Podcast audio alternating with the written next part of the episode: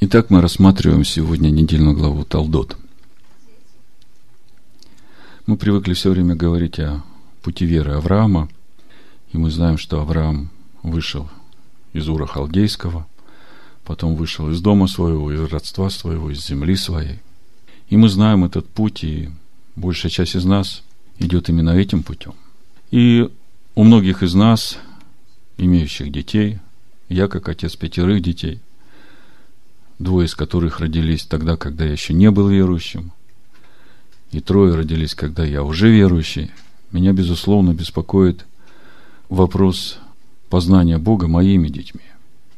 Каким образом это должно происходить в их жизни, и если я буду иметь разумение об этом, тогда ко мне, во-первых, придет э, покой. И, во-вторых, я буду понимать во всякое время, как относиться к тому, что происходит в жизни моих детей.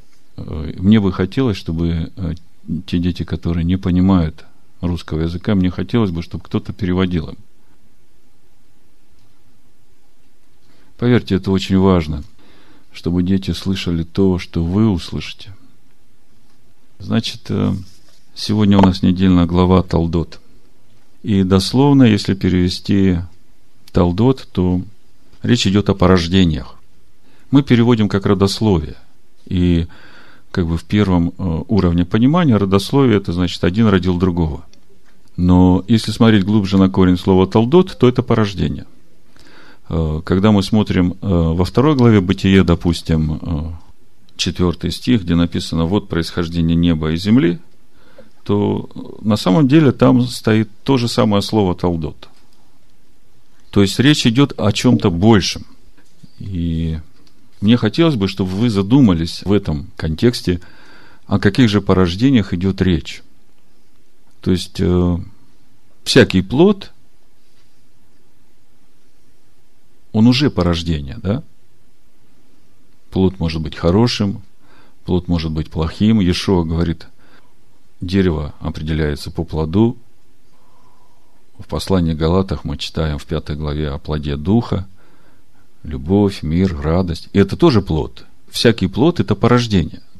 И когда мы э, вот в таком контексте будем сегодня смотреть на эту недельную главу, то мы увидим гораздо больше, э, чем э, рождение Исава и Якова и рождение самого Исака. Вообще, судьба самого Исака и его жизнь мало описана в источниках, традиционных источниках. Такая таинственная личность. И многие вещи, которые я сегодня буду говорить, они, в общем-то, где-то будут расходиться с традиционным пониманием. Но я буду говорить то, что мне Бог показал в Писаниях, и то, что дает понимание на некоторые поступки, которые порождал Исаак, и почему он это делал, и для чего это было нужно. Значит, порождение. Хочу отметить, что даже когда мы порождаем плохие поступки, при определенном нашем поведении это в конечном итоге может привести к хорошему. И в этом нет противоречия. Мы помним, что главный принцип творения – свет появляется из тьмы. И даже в самой тьме он присутствует до определенного момента не раскрытый, но потом вот эта теснота и определенные наши поступки неправильные, они в конечном итоге приводят к рождению света, появлению света. Помните, в Коринфянах, в 4 главе, в 6 стихе написано, апостол Павел пишет, Бог, повелевший из тьмы воссиять свету, озарил наши сердца. То есть здесь уже не идет речь о мироздании, когда Бог сказал, да будет свет, и мы представляем, что ничего не было, земля была безвидна и пуста, и вдруг свет появился. Да? А здесь мы уже видим понимание апостола Павла э, в, в том процессе делания, который происходит в человеке. Значит, во тьме сердец наших вдруг начинает сиять свет, возрождается свет, и это все по повелению Бога. И мы по опыту своему знаем, что этот свет рождается у нас именно тогда, когда мы приходим к Богу с раскаянием, с воплем, и первый раз, когда мы раскаялись перед Богом, веруя в то, что Его Сын взял на себя наши грехи, мы получили это возрождение света в сердцах наших. И теперь весь процесс нашего духовного роста и заключается в том, чтобы этому свету пройти через тьму и вырасти до полного дня. Так вот, порождение. Когда мы говорили о пути Авраама в недельной главе Лех-Леха, мы видели, что Авраам проделал огромный путь духовный. И разбирая э, недельную главу Лех-Леха, а потом и Вайра, мы говорили о том, что перечитывая эти события, которые происходили в жизни Авраама, мы и не можем увидеть, где же именно происходил этот духовный рост. Мы видим только проблемы, которые возникают в жизни Авраама, и как он с ними справляется.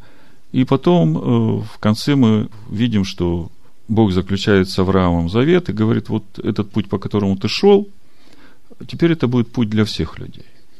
И читаем у апостола Павла в Римлянах 4 главе, что Бог этот путь Авраама до того момента, как он получил обрезание, то есть в сегодняшнем понимании Авраам, как отец еврейского народа, он э, с того момента, когда он получил обрезание. А вот э, Бог говорит, что вот этот вот путь Авраама, который он прошел до момента обрезания, он запечатлевается для всех людей. И обрезанные и необрезанные, они должны проходить этим путем, если они хотят стать наследниками обетования Авраама. Вы понимаете, о чем я говорю. Так вот, когда мы смотрим на этот путь Авраама, мы уже говорили об этом подробно, то мы видим, что этот путь не идеален. Авраам допускает много ошибок, и когда мы более подробно разбирали его ошибки и пытались через это увидеть, а чему же Бог учит Авраама вот через эти ситуации, которые складываются в его жизни. Мы же понимаем, что в жизни человека ничего случайно не происходит. И всякая ситуация, которая возникает, она возникает именно для того в нашей жизни, чтобы что-то нам показать в нас, чтобы чему-то нас научить, чтобы от чего-то нас освободить. И, как мы говорили, первое, мы увидели два уровня веры Авраама до того момента, когда он получил эту печать праведности, обрезания. И первый уровень или первый этап – это когда Бог учил Авраама ему доверять. Помните, да? Мы подробно об этом говорили. И в чем суть этой учебы была? Мы видим, что Авраам боялся за себя. Мы видим, что Авраам боялся умереть. И мы видим эти попытки Авраама спасать себя – самому. И мы видим, э, к чему приводили эти попытки, и когда действительно уже надо было спасать, то тогда Бог приходил и спасал. Как вы думаете, для Авраама это было, ну, незаметным событием или очень явным, после чего он наверняка раскаивался в том, как он пытался сделать или решить эту ситуацию, и благодарил Бога за то, как Бог это сделал. Да? И через это он уже чему-то научался. Да? Вот в частности, эта ситуация с Сарой, когда мы говорили о том, что ну, негоже мужу отказываться от своей жены, выдавать ее за свою сестру. Да? Это не благочестивый поступок. И все ради того, чтобы свою жизнь спасти. И мы видим вот этот этап пути Авраама, когда Бог учит его доверять. Бог учит Авраама доверять Богу. В нашей жизни то же самое. Если мы это поймем, то тогда на многие события в своей жизни мы начнем смотреть по-другому. Мы начнем понимать, чего Бог от нас хочет. И второй этап, э, второй этап пути или второй этап веры Авраама – научить человека давать место Богу в себе и через себя делать то, что Бог хочет делать. Это непростое дело. В частности, мы разбирали этот пример, когда Авраам хотел помочь Богу исполнить то обетование, которое Бог дал, да, и родил Ишмаэль. Последствия этого старания, в кавычках, э, мы ощущаем по сей день. И поэтому, когда родился Ицхак, Авраам тоже начал понимать, подумайте, пройти через э, отказ от э, любимого сына – он ведь готов был уже своему домоуправителю Лиазеру отдавать свое наследство, да. у него никакой надежды не было на потомство. А тут рождается Ишмаэль, и 13 лет он как э, любимый сын в доме растет. По крайней мере, для Авраама. Я не говорю про Сару. И после всего этого, значит, надо сказать этому любимому сыну и женщине, которая родила его, да, уходите, вам не будет наследства в моем доме. Представьте, каково Аврааму, да, вот через все это пройти. Как вы думаете, эта ситуация в его жизни осталась бесследной? Она тоже его чему-то научила. Мы видим, что Авраам научился доверять Богу во всем. И когда Бог ему сказал, принеси сына своего в жертву, он уже не размышлял. Он был послушен во всем, он доверял Богу. Он верил, что даже если он принесет жертву Ицхака, Бог его оживит, потому что Бог обещал от Авраама произвести потомство. И сыном обетования был Ицхак. Весь вопрос в том, у Ицхака была такая же вера, как у Авраама. Вот сейчас мы подходим к тому моменту, где мы рассмотрим э, вот эту разницу в пути, которые проходят родители, которые были неверующими, и которые стали на путь Богу. Это путь Авраама, это выход из Ура Халдейского. И путь детей, которые рождаются в этих семьях. Согласитесь, дети, которые рождаются в семье верующих – они однозначно уже отличаются от детей, которые рождаются в семьях неверующих. И есть такой, ну, скажем, тупиковый вопрос у родителей, а как э, научить детей личным взаимоотношениям с Богом? Вот когда мы смотрим на сегодняшнюю недельную главу, как она начинается, Бытие, 25 глава, давайте откроем, прочитаем 19 стих. Написано, вот родословие Исаака сына Авраамова. Авраам родил Исаака. Я не буду сейчас касаться традиционных иудейских комментариев. Меня больше всего интересует вот этот вопрос пути веры Авраама, который должен проходить всякий человек. И если мы будем смотреть сейчас на Ицхака и на тот путь веры, который он будет проходить, мы однозначно увидим, что есть отличия – но вместе с тем, когда мы посмотрим конечный результат того, чему Бог учит Ицхака, то мы увидим, что оказывается, и Ицхаку нужно было проходить через то же делание, через эти же самые два этапа, через которые проходил и Авраам. Хотя жизнь его началась, смотрите, в обетованной земле, не в Уре Халдейском, в семье верующих, которые уже познали Всевышнего, да? То есть разница большая. И вот эту разницу мы уже увидим в рождении. Авраам родил Ицхака. Что значит Авраам? Мы знаем, что его родил не Авраам, а Сара родила, да? А мы видим, что Авраам родил Ицхака. Что это значит? То, как я понимаю, что это значит, все детство, все отрочество. И даже до того момента, когда Авраам возложил его на жертвенник и вознес свой нож на своего сына, Ицхак, скажем так, до этого времени имел взаимоотношения с Богом и понимание о Боге через своего отца. То есть, э, по сути, взаимоотношения Ицхака с Богом складывались через его взаимоотношения с Авраамом. И он, глядя на своего отца, Авраама, Ицхака, видя то, насколько Авраам доверяет Богу и как он ходит, он слушал все из уст отца своего и доверял отцу своему. Чувствуете разницу? И вот это все продолжается до 22 главы Бытие, когда Бог говорит Аврааму, что тебе надо теперь возлюбленного своего вознести на жертвенник. И Ицхак, полностью доверяя своему отцу, идет и делает это. И до этого момента мы не видим вообще никаких личных взаимоотношений Ицхака с Богом. И мы говорили, странно, что после того, как э, совершилась эта акеда, жертвоприношение, Авраам спускается один с горы, и потом мы видим, что Ицхак живет уже отдельно от отца. И если смотреть традиционные иудейские источники, то они однозначно все говорят о том, что уже здесь Ицхак достиг пика своего духовного роста. Но то, о чем я хочу говорить, не укладывается в эту схему. Я хочу сказать, что вот именно с этого момента, когда Ицхак начал жить самостоятельно, начинается путь Ицхака к познанию, личному познанию Бога Авраама. И если вот так смотреть на жизнь Ицхака, то тогда можно объяснить многие моменты, которые вот сейчас начинают происходить в жизни Ицхака, которые, в общем-то, у меня вызывали недоумение до того момента, пока мне это не открылось. Потому что как может человек, который достиг такой высокой духовности, да, вдруг любить Исава за то, что он готовит вкусную еду? Вообще, как можно, родив двух сыновей, одного любить, а другого нет?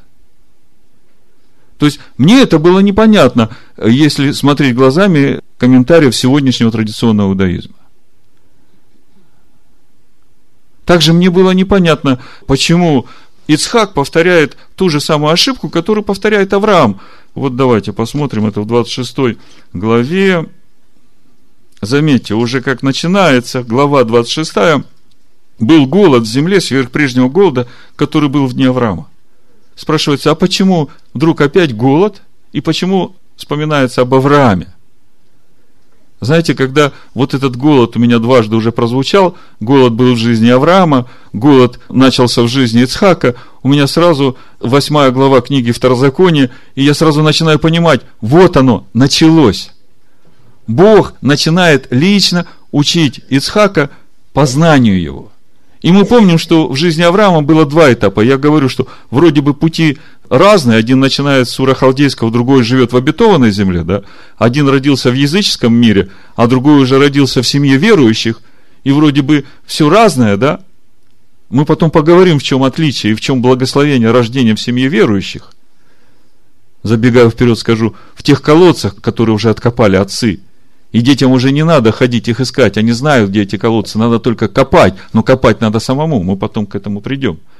Так вот, смотрите, э, давайте Второзаконие 8 главу откроем, я вам прочитаю эту мысль, чтобы вы понимали, что действительно здесь начинается путь для Ицхака, тот же путь, который проходил Авраам к самому себе, к познанию самого себя, к взращиванию в себе вот этого семени, которое есть Машех. Смотрите, голод начался в дни Исаака, причем больше, чем в дни Авраама. То есть, учитывая тот потенциал, который вложен уже э, в Ицхака, давление сильнее. Понимаете, о чем речь? Так вот, в восьмой главе написано, ну, со второго стиха буду читать. «И помни весь путь, которым вел тебя Господь Бог твой по пустыне вот уже сорок лет, чтобы смирить тебя, чтобы испытать тебя и узнать, что в сердце твоем, будешь ли хранить заповеди Его или нет. Он смирял тебя, томил тебя голодом, видите? Ну и дальше вы понимаете, о чем речь идет. То есть и голод, и всякая теснота в жизни нашей, в жизни наших детей, это все только для того, чтобы проверить, что в сердцах наших. Бог-то знает, что в сердцах наших чтобы мы увидели сами. И когда мы увидим сами, чтобы нам понять, а что нам с этим делать? Вы знаете, я сегодня еще один главный вопрос хочу затронуть. Я пока его не касаюсь, чтобы ну, не смешать вместе и так дать вам по ступеням все это вложить и не потерять ничего. Второй момент, о котором мы будем сегодня говорить, он очень важный. Это та вера Авраама, которая вменяется в праведность независимо от дел. Мы потом будем говорить, но все, что я сейчас говорю, я хочу, чтобы вы увидели сам путь веры. А потом мы будем смотреть, в чем же суть этой веры, которая вменяется в праведность независимо от дел. Безусловно, речь не идет о том, что делать ничего не надо, Бог меня простил, Бог меня искупил, я уже на небесах – Здесь вообще не об этом говорится. Здесь говорится о том, с каким сердцем мы должны приходить к Богу в тот момент, когда мы сделаем что-то неправильно, и что мы с этим должны сделать, и что после этого должно произойти в нашей жизни. Вы понимаете, да, о чем я говорю?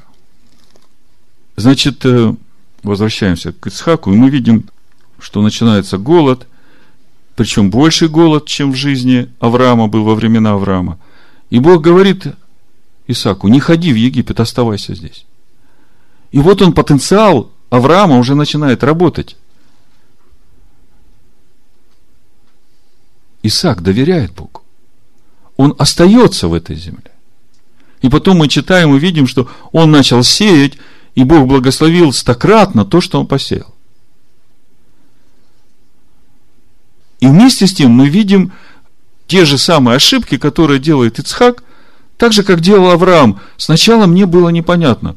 Ну, казалось бы, уже Авраама научили этому, почему Исаак делает то же самое. Типа того, что это, наследственность?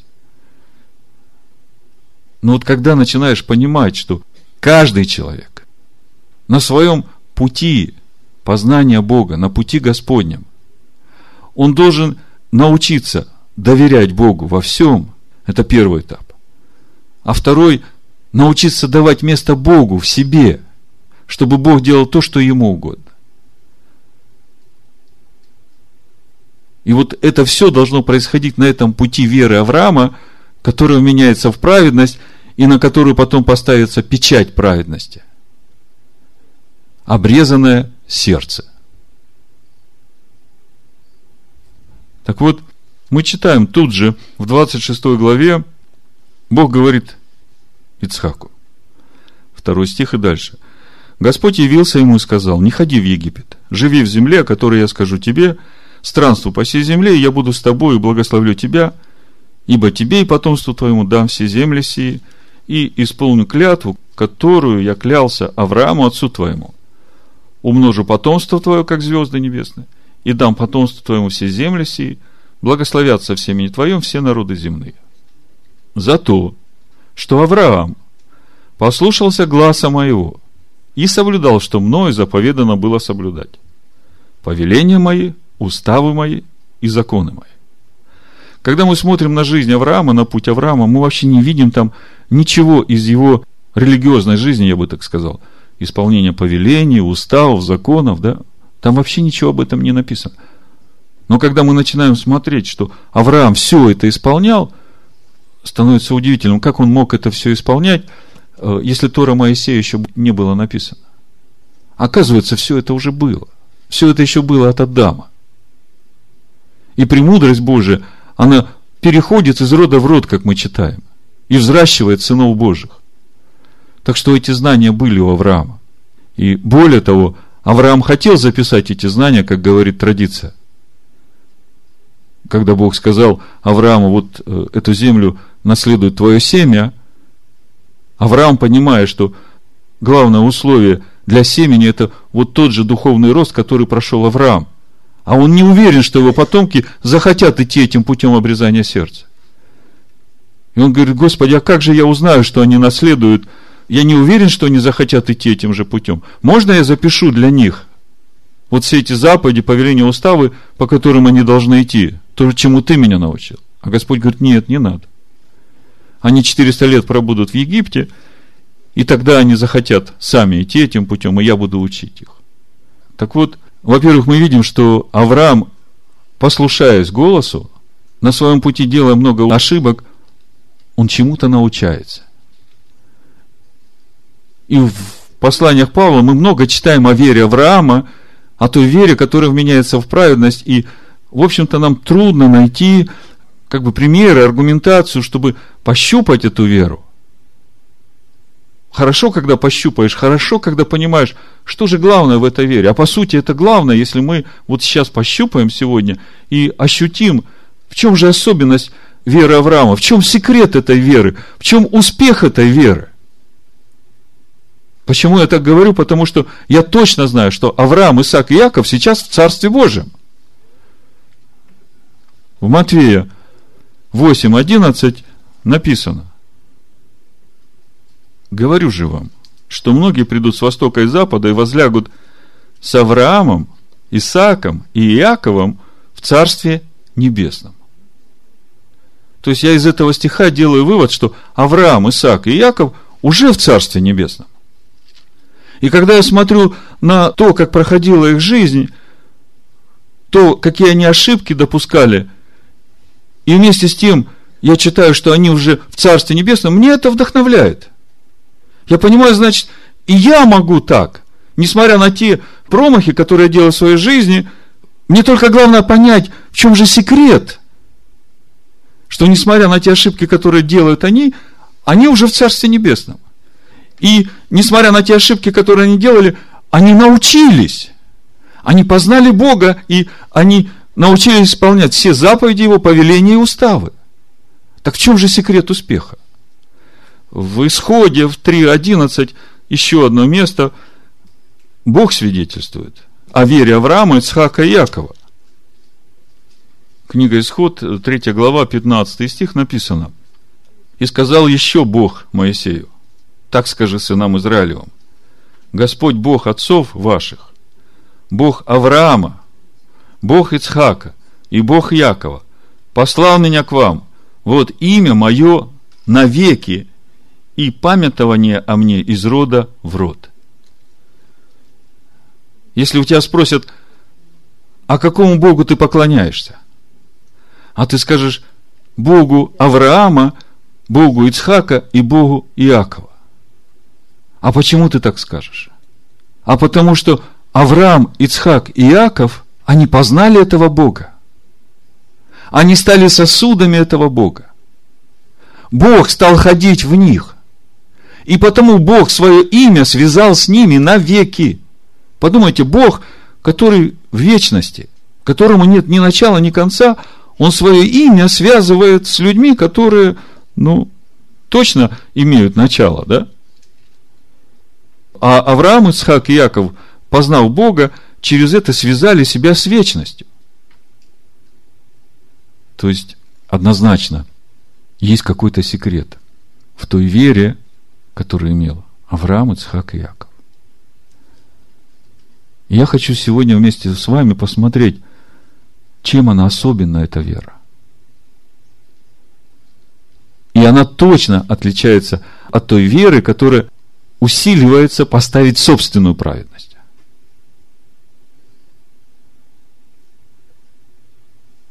Вы согласны со мной? Вы понимаете, о чем я говорю? Потом мы почитаем это еще в э, римлянах. Сейчас я просто обрисовываю вам картину и возвращаюсь к самому Ицхаку, чтобы увидеть тот путь, который проходит Ицхак. Возвращаемся в бытие. Мы читали о том, что Авраам родил Ицхака, и говорили о том, что до определенного времени, до того времени, пока Ицхак жил в доме Авраама, все его познание о Боге, оно было через отца своего Авраама. То есть все, что говорит папа, это да и амен, потому что папа имеет личное общение с Богом, а я папе доверяю. И вот приходит момент в жизни Ицхака, когда он сам начинает складывать свои взаимоотношения с Богом, и первый раз мы видим, как это происходит, в синодальном переводе не видно, но в оригинале видно, что в тот момент, когда Ревека едет к нему из э, той земли, откуда Авраам взял невесту своему сыну, то есть будущая жена Исаака. Мы читаем, там написано, вышел Ицхак в поле поразмыслить. Это 24 глава Бытие, 63 стих написано, при наступлении вечера Ицхак вышел в поле поразмыслить. В оригинале написано «вышел помолиться» при наступлении вечера. Отсюда, кстати, и пришло разумение о том, что вечером перед заходом солнца должна быть вечерняя молитва. Так вот, впервые мы видим, что у Ицхака начинают складываться какие-то личные взаимоотношения с Богом, и дальше мы видим, после женитьбы на Ревеке, возникает первая проблема, Ревека неплодна. И в 21 стихе мы читаем «И молился Исаак Господу о жене своей, потому что она была неплодна». И Господь услышал его. То есть это первые стихи, которые Ицхаку уже больше 40 лет. Здесь уже, когда он молился, ему 59 лет, потому что в 60 у него родились Исав и Яков. То есть все это время – как бы приближение к Богу через э, размышление и молитву о нуждах. И вместе с тем мы видим, я уже говорил, рождаются дети, выросли. В 28 стихе, здесь же в 25 главе мы читаем, Исаак любил Исава, потому что дичь его была по вкусу его, а Ревека любила Якова. То есть, когда я это читаю, думаю, какое отношение и что это за любовь, которая связана с э, едой по вкусу. Это наверняка не та любовь, которую Бог нас любит, и которую Он хочет нас научить, когда Он Сына Своего отдает за нас. И Он говорит, вот это любовь, которую вам надо познать, любовь, которая превосходит разумение. А когда я любовь к своим ближним связываю с тем, как они меня кормят, то ну, это точно не духовная любовь, правда? И когда я об этом читаю в контексте Исаака, то первый момент мне было вообще непонятно, как ну, учитывая эти комментарии традиционные, как Исаак такой духовный, вот так вот может себя вести, да. Но это было до тех пор, когда я не увидел, что личные взаимоотношения Исаака с Богом только сейчас начинают устраиваться. Только сейчас начинается водительство Ицхака Богом. И я понимаю, что пока мои дети живут в доме моем, они имеют представление о Боге то, которое я имею. Они доверяют мне. И они делают все, что я говорю. Понимаете? Но в их жизни придет такое время, когда они уже станут жить самостоятельно. И когда они станут жить самостоятельно, обязательно придет в их жизни такой момент, когда голод в их пределах будет больше, чем голод, который был в моих пределах. И это именно для того, чтобы убедиться, будут ли они жить по тем заповедям, которые они видели в доме отца своего. И смотрите, при всем при этом, дальше что будет происходить в жизни наших детей, да, что происходит в жизни Ицхака. Седьмой стих. Жители места того спросили о жене его. И он сказал, это сестра моя. Казалось бы, это уже проходили. И мне думалось, что для Исаака это уже должно было перейти по наследству, как урок, наученный от отца, да? А мы видим вместе с тем, что Исхак повторяет ту же самую ошибку. И смотрите, почему повторяет. Потому что боялся сказать жена моя, чтобы не убили меня. Как мы видим через этот стих, у Исаака еще нет полного доверия Богу он все еще пытается спасать себя сам. Это вполне естественно. Этому через слова родителей не научишься. Вы согласны со мной? Это тот опыт, который каждый из нас, мы, дети наши, они должны обрести сами.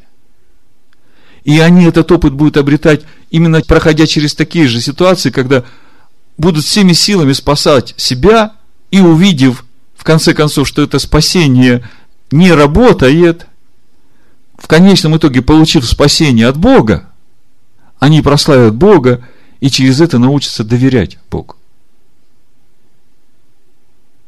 А по сути мы видим, что начался первый этап в познании Бога на пути, который проходил Авраам. Помните, мы говорили, первый этап, Бог учил Авраама, чтобы Авраам научился доверять Богу. Чтобы Авраам научился не бояться за свою жизнь. И то же самое мы читаем в Новом Завете. Я прочитаю вам во второго Тимофея. Может быть, кто-то именно сейчас проходит через э, эти уроки и все еще пытается спасать себя сам. Так вот, у Тимофея второе послание 1.7 написано, «Ибо дал нам Бог духа не боязни, но силы и любви и целомудрия». Конечно, цитировать от ума этот стих хорошо. Но чтобы это стало состоянием твоего сердца, ты должен через что-то пройти. Ты должен пройти через это обрезание страха в себе. Также в послании евреям во второй главе мы читаем 14-15 стих. «А как дети причастны плоти и крови, то и он также воспринял он, и дабы смертью лишить силы, имеющего державу смерти, то есть дьявола, и избавить тех, которые от страха смерти через всю жизнь были подвержены рабству. Понимаете, когда мы боимся за свою жизнь, то мы все еще остаемся рабами князю этого мира. Он через этот страх разрушает в нас веру. Он через этот страх ставит преграду между нами и Богом. И это то, от чего Бог хочет нас освободить в первую очередь. Потому что если мы научимся Ему доверять и свою жизнь, и жизнь своих детей, вы почувствуете, какую свободу мы обретаем внутри. А эта свобода, это не только благословение для нас. Эта свобода, это открытый кран вашей веры, который Богу позволяет через вас теперь действовать и в вашей жизни, и в жизни ваших детей. Вы видите, какое преимущество? Вы видите, как это важно? И как это нужно каждому из нас? я верю, что вот то, о чем мы сегодня говорим, оно поможет и нам, и нашим детям. Ну и чтобы закончить короткий такой обзор пути Ицхака, вот в этом познании Бога, здесь же в 26 главе 18 стих. Бытие, 26 глава, 18 стих. Написано, смотрите, «И вновь выкопал Исаак колодези воды, которые выкопаны были в дни Авраама, отца его». Видите? Здесь мы видим и суть благословения, которым благословляет Бог детей до тысячи родов, любящих Его и исполняющих Его заповеди, Потому что есть эти колодцы, которые уже отцы копали, которые докопались, и из чрева которых потекли реки живой воды. Помните Евангелие от Иоанна? Это седьмая глава, да? Иоанна 7, 38. Верующих в меня потекут реки живой воды из чрева. И вместе с тем мы видим в этом же стихе, что как бы автоматом – в жизни Исаака эти реки живой воды не текли. Ему надо было самому заново выкапывать эти же источники. О чем это говорит? Это говорит о том же пути обрезания сердца. О той же самой духовной работе, которую должны делать дети – мы не можем им передать свое обрезанное сердце. По сути, это то же самое, что говорит традиция о том, что в каждом поколении, в каждом роде, каждый еврей должен сам лично выходить из Египта. Из этой духовной тесноты.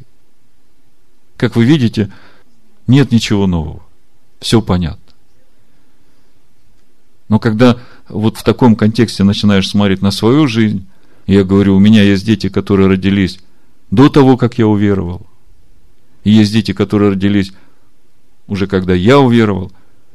И я действительно хочу, чтобы они все имели такое же познание Бога, как у меня, и больше. И я всеми силами стараюсь являть им этого Бога. И те, которые живут еще в моем доме, они это получают как наследство. Но когда они начнут жить самостоятельно – им надо будет проходить тот же самый путь, который проходил я. Им надо также будет обрезать свои сердца и выкапывать те же самые колодцы, которые копал я. Самому надо будет копать. Вот это первая мысль, о которой я хотел с вами поделиться. И вторая мысль об этом секрете успеха. В чем же суть веры Авраама? Чем она такая особенная, что Бог меняет ее в праведность? Другими словами, суть вопроса, чем отличается вера наша, которая усиливается поставить собственную праведность, от веры, которая вменяется в праведность независимо от дел. Давайте прочитаем два места Писания. И вот сейчас, имея вот в основании уже рассмотренный опыт или путь веры Авраама и путь веры Ицхака, нам будет легче как бы пощупать или уразуметь суть этой веры, которая вменяется в праведность, той веры, которая животворит, той веры, которая и приводит человека к этим рекам воды живой, текущему из чрева. Значит, э, два места Писания, Римлянам 10 глава, с 1 по 4 стих, и Римлянам 4 глава. Эти места Писания, к сожалению, в сегодняшнем христианстве толкуются неправильно. И, в общем-то, лежат в этой теологии отвержения закона Бога, в этом мышлении, которое утверждает, что Иисус исполнил все, нам больше ничего делать не надо. По сути, это самое губительное для человека, что может быть на его пути веры. Значит, сначала 10 глава с 1 по 4 стих. Чтобы нам увидеть, что есть вера, которая усиливается поставить собственную праведность. И я не скажу, что это плохо, но я хочу показать, где проблема, чтобы не попасть в это. Потому что, как мы видели, Авраам тоже исполнял все заповеди, повеления и уставы. Так вот, читаем первый стих, Римлянам 10 глава. Братья, желание моего сердца и молитва к Богу об Израиле во спасение. Амин. Ибо свидетельствую им, что имеют ревность по Боге, но не по рассуждению. То есть, ревность по Боге в Израиле, я могу сказать, гораздо больше, чем у всех остальных народов. Но не по рассуждению. Что имеет в виду Павел? Ибо не разумея праведности Божией, а мы разумеем, вот я сегодня говорю именно для того, чтобы нам уразуметь суть праведности Божией. И усиливаясь поставить собственную праведность. Вы знаете, мы стоим на грани все время. Это очень тонкая грань. И очень легко склониться к тому, чтобы успокоиться. О, я уже знаю заповеди Бога. О, я уже соблюдаю кашрут, о, я уже соблюдаю все праздники, у меня все хорошо, я уже святой, праведный, и у меня все в порядке с Богом, окей. Как только ты так стал думать, все, ты уже упал. Мы потом прочитаем молитву фарисея и мытаря. Она нам много чего разъяснит вот после того, что я вам расскажу. Ибо не разумея праведности Божией и усиливаясь поставить собственную праведность, не покорились праведности Божией. Ну, здесь я остановлюсь. То есть, мы видим, что есть вера, которая усиливается поставить собственную праведность. А теперь давайте посмотрим на веру, которая вменяется не от дел. То есть вера, которая усиливается в собственную праведность поставить, она от дел. Я это делаю, я то делаю, я это делаю, я то делаю. Да? И у меня все хорошо, я же делаю. Четвертая глава с первого стиха. Что же скажем? Авраам, отец наш, приобрел по плоти. Если Авраам оправдался делами, он имеет похвалу, но не перед Богом. Ибо что говорит Писание? Поверил Авраам Богу, и это вменилось ему в праведность.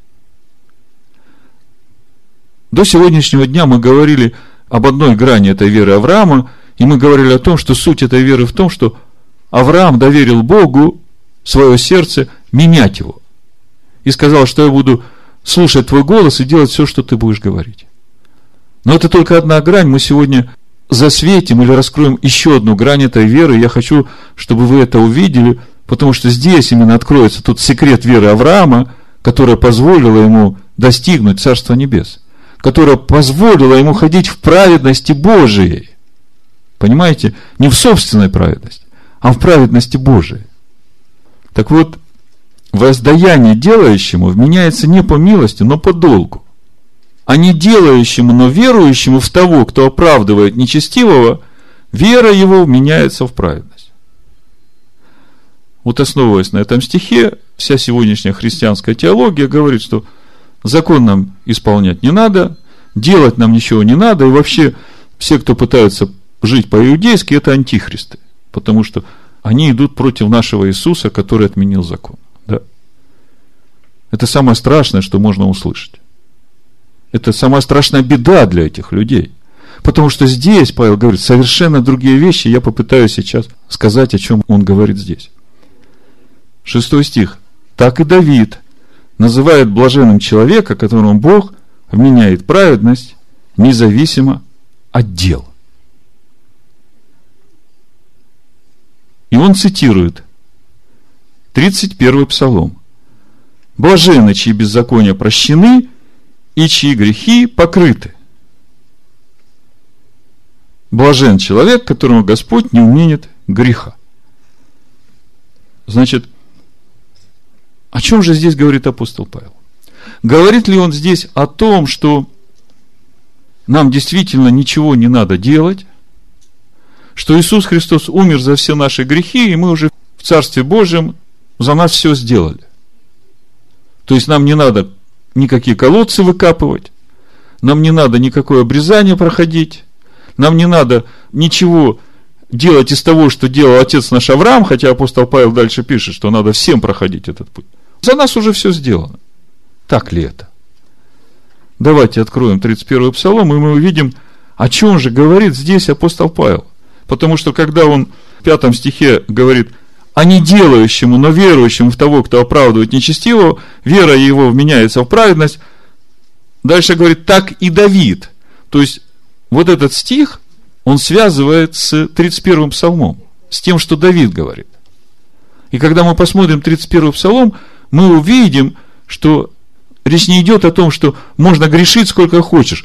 А ведь всякий грех – это не по заповеди жить. Речь там не идет о том, что больше ничего не надо делать. Речь там идет о чем-то другом. И там именно раскрывается суть вот этой веры Авраама, которая меняется ему в праведность независимо от дел. Что значит независимо от дел? Мы видели, сколько ошибок делал Авраам, да? И когда читаешь это все и примеряешь на себя, понимаешь, что ты делаешь еще больше ошибок. Давайте откроем 31 псалом, потом я еще скажу несколько мыслей об этом. Ну, пока вы понимаете, о чем речь идет. Да? Мы сейчас подошли к самому важному. Мне кажется, это самый главный вопрос в жизни верующего. Увидеть вот эту веру Авраама, которая вменяется ему в праведность, независимо от дел. Вот этот секрет этой веры. Давайте посмотрим. 31 псалом. Апостол Павел, говоря о вере, которая вменяется в праведность, независимо от дел, ссылается именно на 31 псалом. Давайте же посмотрим, о чем здесь идет речь. Псалом Давида. Учение. Заметьте, не песнопение, не хвала Богу, как мы читаем в других псалмах, да, а учение. Если Давид оставляет учение, то это значит, что он хочет нас чему-то научить. Блажен, кому отпущены беззакония, и чьи грехи покрыты. Амен. Блажен человек, которому Господь не вменит греха, и в чем духе нет лукавства. Остается выяснить, а что же это за человек? Как он получил вот эту опцию у Всевышнего, что он это имеет, что Бог ему не вменяет грехов, отпускает беззаконие, покрывает грехи. Это что, какой-то избранный любимчик? Или есть что-то особенное в его поведении, которое очень расположило Бога к нему. Читаем дальше. Смотрите. Когда я молчал, обветшали кости мои от седневного стенания моего. Ибо день и ночь тяготила надо мною рука твоя. Свежесть моя исчезла, как в летнюю засуху. Но я открыл тебе грех мой и не скрыл беззакония моего, я сказал, исповедую Господу преступления мои, и ты снял с меня вину греха моего. Вот он, оказывается, где секрет веры Авраама, которое меняется в праведность, независимо от дел. И в чем суть? Том, что когда ты сделал что-то неправильно, тебе не надо в этом упорствовать. Тебе надо прийти к Богу и исповедать свой грех. Искренне раскаяться. И если ты искренне раскаешься в сердце своем и получаешь прощение, и от этого приходит блаженство в твою жизнь, Бог возвращается в твою жизнь. Значит ли это, что ты после всего этого пойдешь и будешь поступать так же? Нет? Амен. А что же произошло в этот момент, скажите мне? Вот когда ты пришел к Богу со своим раскаянием, понимая, что то, что ты сделал, было плохо. Вот в этот момент твоего раскаяния происходит обрезание твоего сердца. Ты уже понимаешь однозначно, что больше ты так делать никогда не будешь. Так скажите мне, хорошо ли то, что ты сделал плохо, или это плохо? Плохо, что сделал, но хорошо, что ты пришел к раскаянию и через это получил обрезание своего сердца. Амен. И именно такое твое стояние перед Богом угодно Богу. Давайте дочитаем дальше. То есть мы видим здесь, что вера, которая меняется в праведность, независимо от дел, она не говорит о том, что тебе ничего делать не надо. Она говорит о том, что когда ты сделал что-то неправильно, ты приходишь с раскаянным сердцем перед Богом, и Бог, видя твое сердце, прощает тебя. И ты получаешь это блаженство. Скажите, здесь могут быть избранные? Или любимчики? Нет. Это каждый человек может иметь. И смотрите, как дальше написано. Зато помолится тебе каждый праведник во время благопотребное, и тогда разлитие многих вод не достигнет его в пятом стихе мы читаем, что я открыл тебе грех мой, и ты снял с меня вину греха моего, а в шестом мы видим, что он уже праведник. И именно благодаря этой молитве разлитие многих вод, то есть многие несчастья, которые уже должны были прийти в его жизнь из-за того, что он развязал своим поступком, они не придут в его жизнь. А Бог его называет праведником. Говоря о вере Авраама, помните, недельную главу Лех Леха мы разбирали – мы говорили, что семь раз упадет праведник и встанет. И у нас сначала было такое недоумение, э, разве когда праведник падает, он все еще праведник? Или он грешник? А Бог говорит, он праведник, потому что у него сердце сокрушенное передо мной. И он встает именно потому, что Бог его поднимает через то раскаяние, которое в его сердце. Амин. И когда Бог его поднимает через это раскаяние, то и это и есть сила Бога, которая является в твоей немощи. И когда ты в следующий раз попадешь в такую же ситуацию, ты уже не упадешь, потому что не ты, тебя уже нет, а Бог в этом месте живет. Ты покров мой. Ты охраняешь меня от скорби, окружаешь меня радостями избавления. Вот оно блаженство. Блаженство веры, которое меняется в праведность, независимо от дел. Хотя мы при этом знаем, что Авраам исполнял все заповеди, повеления и уставы. И теперь мы понимаем, почему Бог так любит Авраама. Почему Бог всегда ходит с Авраамом и связал свое имя и с Авраамом, и с Исаком, и с Иаковом навеки. Нам надо своих детей научить именно этой вере. Понимаете, секрет веры не в том, что я буду своей силой усиливаться построить собственную праведность и детей за это как бы э, закручивать им гайки, чтобы они так же делали. И они, глядя, как мой сын когда-то сказал мне, пап, я никогда не смогу так, как ты. Понимаете, этим можно убить ребенка. Ему не надо, как я. Потому что он еще маленький. Придет время, он будет проходить этот путь, и он будет делать больше, чем я. Но если я научу его секрету веры Авраама и скажу, сынок, дочь, нет ни одного человека совершенного.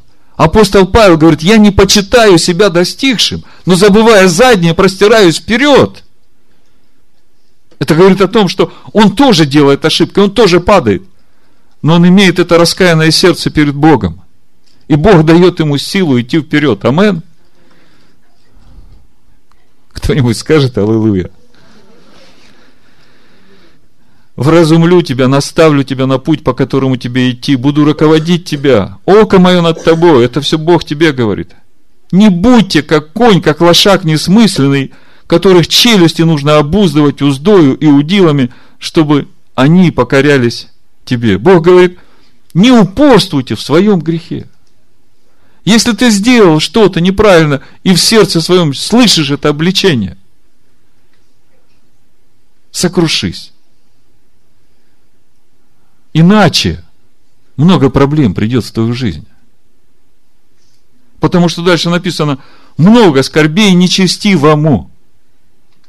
Если ты не сокрушишься, не раскаешься, а будешь как лошак упорствовать.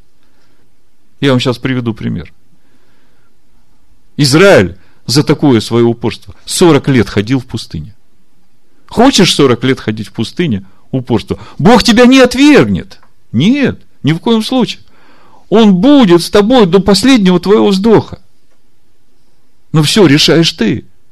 Вот давайте посмотрим числа 14 главу. Вы знаете эту историю, когда разведчики пришли и возмутили народ, и народ начал плакать, и отказался входить в обетованную землю. И смотрите, что произошло с народом. Вот оно упорство, от которого пострадал весь народ.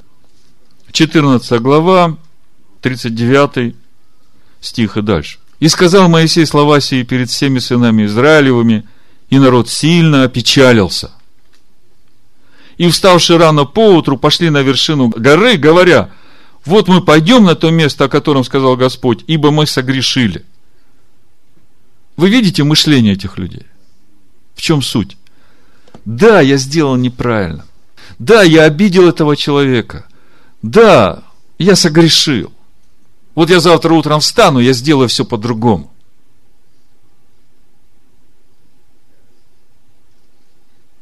Вам знакомо такое мышление? Гордых, необрезанных сердец. Вместо того, чтобы прийти и сказать, да, я согрешил. Прости меня. Очисти меня. Верни мне эту радость спасения. Наполни меня духом своим. Я не хочу ходить без тебя. Моисей сказал, для чего вы приступаете повеление Господне? Это будет безуспешно. Не ходите, ибо нет среди нас Господа. Если ты как лошак, несмысленный, упорствуешь в своем грехе, нет с тобой Господа. Дело еще меняется подолгу, а Бог хочет по милости. А милость Он может явить только тогда, когда ты осознаешь свой грех и раскаешься в нем.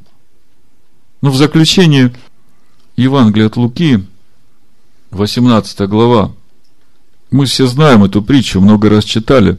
Вот в контексте того, что я вам сейчас говорил, она зазвучит у вас по-другому.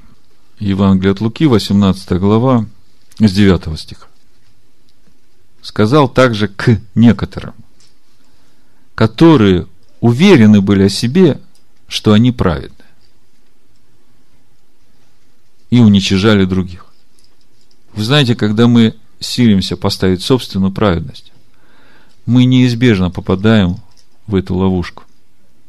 Потому что мы начинаем смотреть на других сквозь призму своей собственной праведности. Ага, я вот это делаю, а он это не делает. Как он может сюда приходить, если он и это не делает, и то не делает, и то не делает?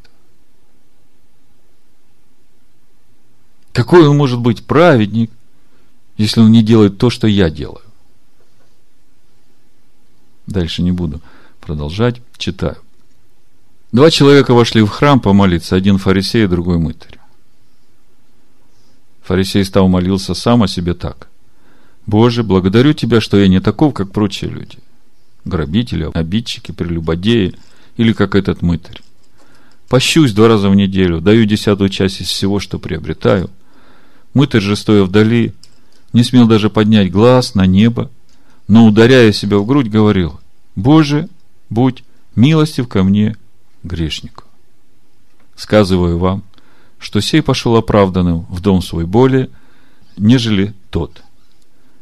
Ибо всякий, возвышающий сам себя – унижен будет, а унижающий себя возвысится. Вы никогда не задумывались над таким простым вопросом. А как начал жить вот этот мытарь после вот этой молитвы раскаяния, когда он вышел из храма и начал жить дальше? Стал ли он жить той же самой прежней жизнью, как жил до этого, или что-то в его жизни поменялось? Я думаю, что однозначно. Если бы он помолился с таким сокрушенным сердцем перед Богом, вышел и пошел делать то же самое, то эта молитва, она была бы пустым звоном. Потому что кающийся грешник, который продолжает делать тот же самый грех, он как не кающийся. Так вот, в чем же тогда главный секрет веры Авраама, которая меняется в праведность, независимо от тела? Исайя 57 глава, с 15 стиха. Ибо так говорит высокий и превознесенный, вечно живущий, святый имя Его. Я живу на высоте небес и во святилище, а также с сокрушенными и с смиренными духом, чтобы оживлять дух смиренных и оживлять сердца сокрушенных. Аминь.